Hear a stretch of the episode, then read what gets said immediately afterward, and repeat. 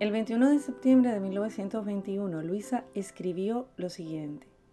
Encontrándome en mi habitual estado, después he regresado en mí misma.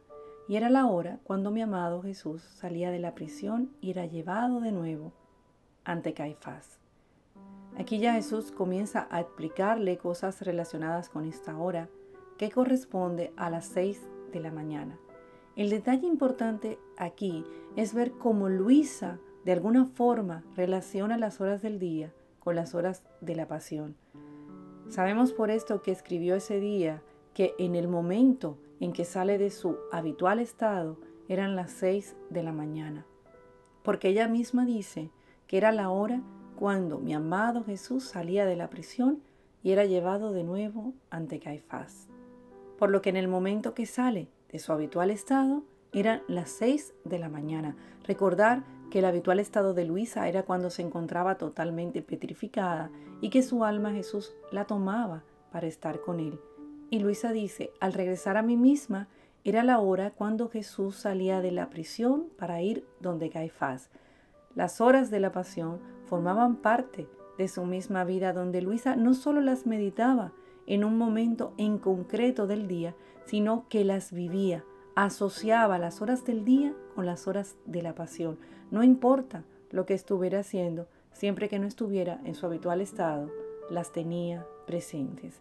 Vamos nosotros también a relacionar las horas del día con las horas de la pasión. Jesús,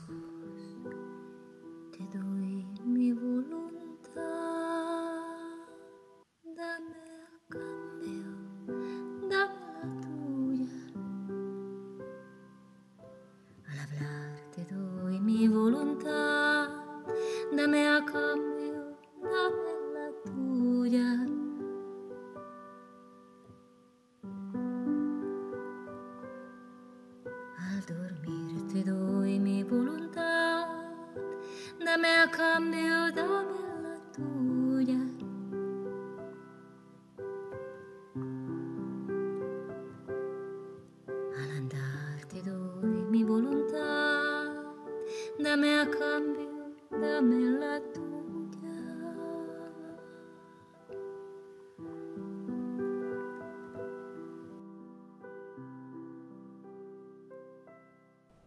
Jesús, hago mía tu santísima humanidad, me uno con mi voluntad a la tuya y juntamente contigo quiero hacer lo que haces tú.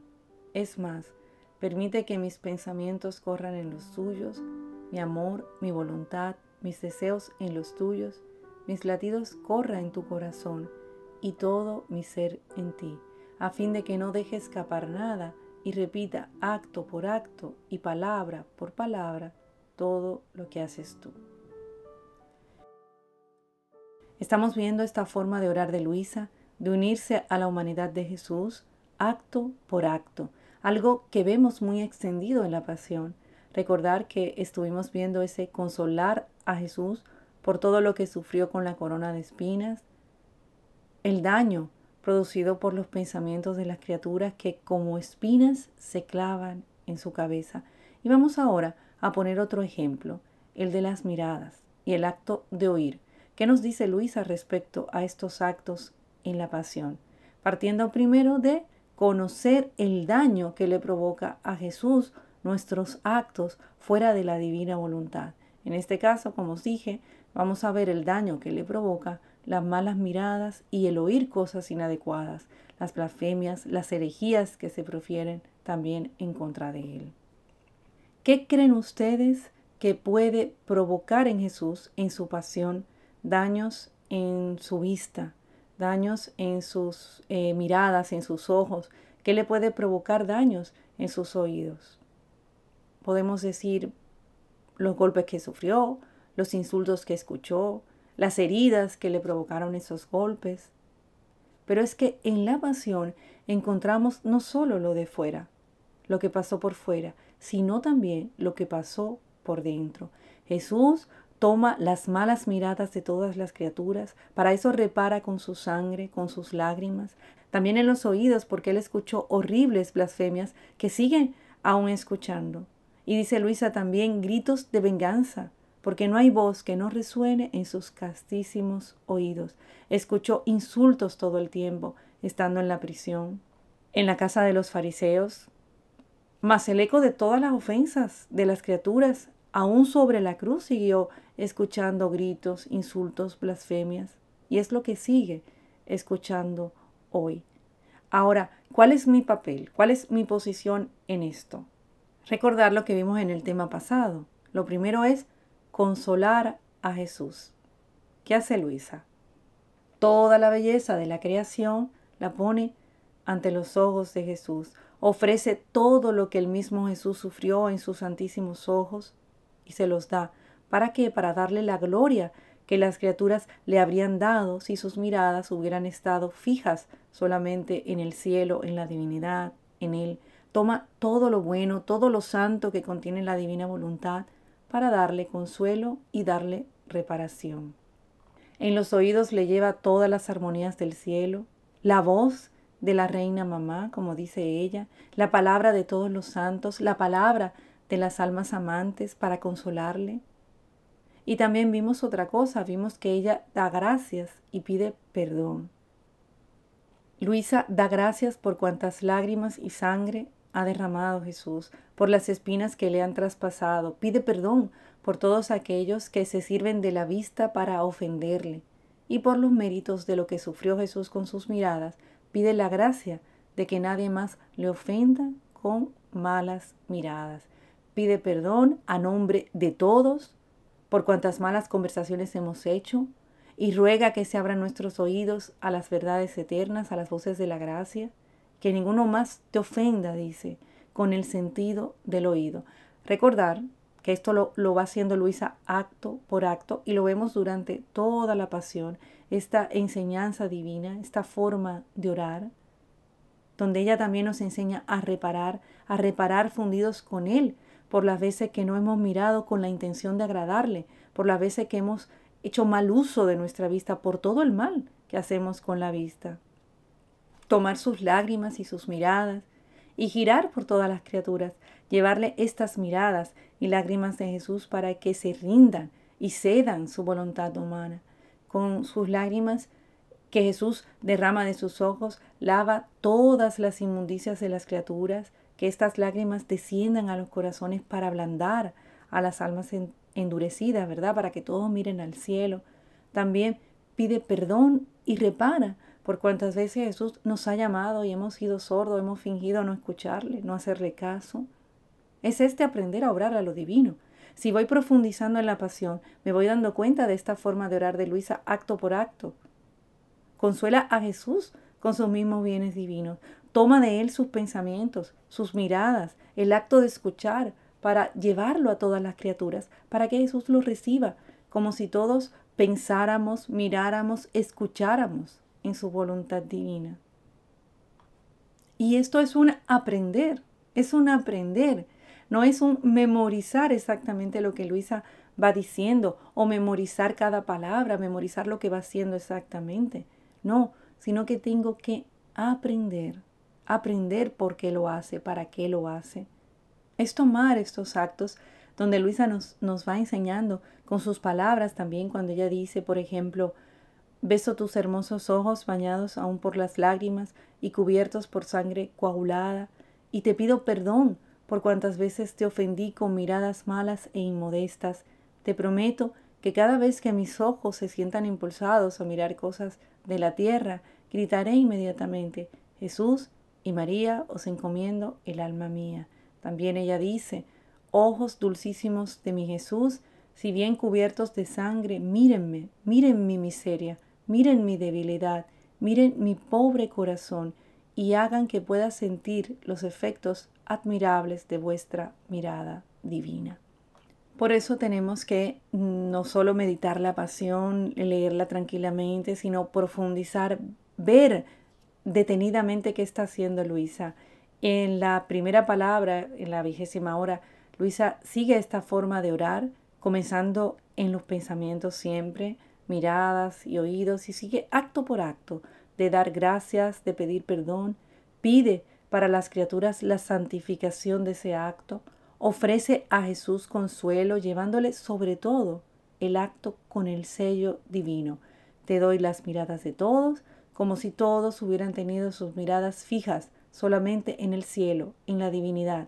Y así de los oídos, de los pasos, con ese sello divino, como si todos, Jesús, caminaran en divina voluntad, como si todos, Jesús, escucharan en divina voluntad. Le va poniendo ese sello divino. En otro momento, durante la séptima palabra, hace la promesa de usar todos estos sentidos, sus manos y sus pies, para Jesús. Por eso tenemos, tenemos que profundizar en la pasión.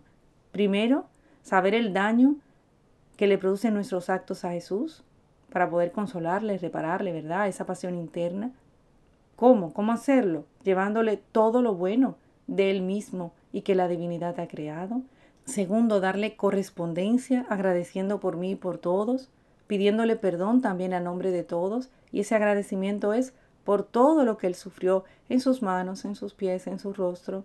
Luego viene ese momento de reparar, tomando el bien divino que contiene en sus pensamientos, en sus miradas, para llevarlo a las criaturas fundidos en Él y dárselo de nuevo como si todos vivieran e hicieran esos actos en voluntad divina.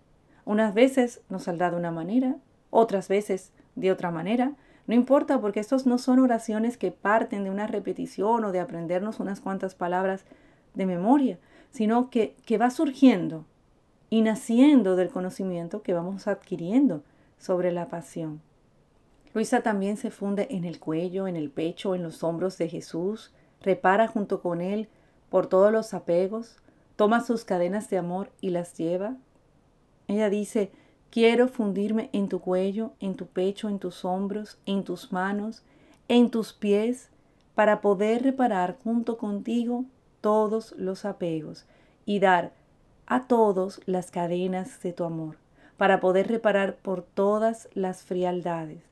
Aquí vemos que Luisa quiere no solo consolar a Jesús, sino también llevar, en este caso, sus cadenas de amor y llenar todos los pechos de las criaturas con tu fuego, porque veo que es tanto lo que tú tienes que no puedes contenerlo, para poder reparar por todos los placeres ilícitos y el amor a las comodidades y dar a todos el espíritu de sacrificio y el amor al sufrimiento. Da a todos el espíritu de sacrificio y el amor al sufrimiento. Mi atormentado Jesús, beso tu pecho, dice, que veo herido por las frialdades, tibiezas, falta de correspondencia e ingratitudes de las criaturas. Te compadezco y para endulzarte te ofrezco. Aquí vemos como Luisa le lleva a Jesús lo divino para consolarle. Te ofrezco, te compadezco y te ofrezco el recíproco amor del Padre, de ti y del Espíritu Santo la correspondencia perfecta de las tres divinas personas. Yo, oh mi Jesús, sumergiéndome en tu amor, quiero hacerte un refugio para poder rechazar los nuevos golpes que las criaturas te lanzan con sus pecados. Y tomando, toma, ella no solo le lleva a Jesús, sino que toma de él. Y tomando tu amor, quiero con él herirlas. Se refiere a las criaturas y tomando tu amor, quiero con él herirlas, para que ya no se atrevan a ofenderte más, y quiero derramarlo en tu pecho, para endulzarte y sanarte. Se lo regresa otra vez a Jesús. Es este tomar y llevar, tomar y llevar. Y así de todos los actos, cuando vamos haciendo esto con conciencia de lo que estamos haciendo, de lo que estamos diciendo, vamos viendo que nuestros sentidos, nuestros actos deben ser usados para Jesús y por Jesús, y que con cada acto malo, una mala palabra, una mala mirada, repercute en su humanidad. Por tanto, nos tiene que llevar a cambiar. Esto nos tiene que llevar a cambiar. Y vimos que si Jesús encuentra nuestra disposición sincera, esto no se queda en palabras. Nuestros actos se convierten en adoraciones a Jesús. Nuestras miradas, nuestros pasos, nuestras palabras se convierten en profundas adoraciones, porque es Él mismo que nos hace en nosotros. Pero lo vamos a dejar aquí para ir asimilando todo esto, rumiarlo, pensarlo, repensarlo, para llevarlo a la práctica. Luego vamos a ver más adelante lo que significan estas adoraciones profundas, lean, mediten la pasión, pero sobre todo también háganla con sus propias palabras, tal como Él quiere, no como nosotros queremos, llevando a cabo ese deber de justicia que exige a todas las criaturas. Ejercitémonos en la fe, abandonándonos y fundiéndonos en Él, porque es importante también llevarlo a la vida diaria, a la vida cotidiana, a nuestro, a nuestro entorno, a nuestro trabajo, a nuestra casa, a nuestra familia. Cierro mis oídos con tus espinas, Jesús, para que solo pueda oír tu voz. Cubre mis ojos con tus espinas para que pueda mirarte solo a ti. Llena mi boca con tus espinas para que mi lengua permanezca muda a todo lo que pudiera ofenderte y esté libre para alabarte y bendecirte en todo. Rey mío Jesús, rodéame de espinas a fin de que me custodien, me defiendan y me tengan con toda la atención puesta en ti, y que estas espinas reordenen en nosotros todas las cosas según la luz de la verdad. Le pedimos al Señor que haga resplandecer en nosotros la luz de la verdad. Jesús, te doy mi voluntad, dame a cambio, dame la tuya. Jesús, te doy